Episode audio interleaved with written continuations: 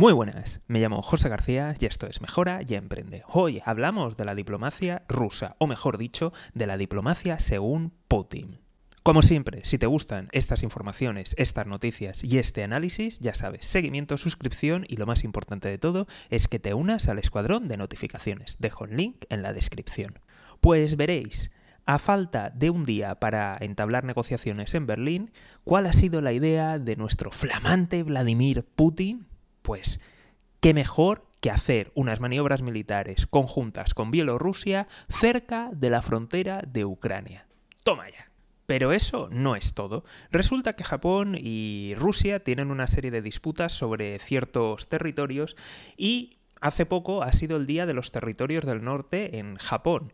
Pues bien, ¿cuál ha sido la brillante idea y la forma de, negociar? Pues mandar un convoy de 20 buques de guerra por esos territorios. Así es como negocia el tío Vladimir. Esa es la diplomacia. Diplomacia con el cuchillo en el cuello. Y la verdad es que uno cuando mira el PIB de Rusia se da cuenta de las enormes limitaciones que tiene. Así que podría ser que esas limitaciones le lleven a, a, forzar la máquina y a tener esa diplomacia tan extremadamente agresiva. La cuestión es, ¿Este tipo de diplomacia sirve? ¿Funciona? ¿Hasta qué punto sirve? ¿Hasta qué punto funciona? Lo digo porque, por ejemplo, en el caso de Ucrania, a Estados Unidos le encantaría que hubiera una, una invasión para poder freírle a sanciones económicas y sobre todo porque Estados Unidos al fin y al cabo también vende gas, gas licuado, así que sería una jugada fantástica.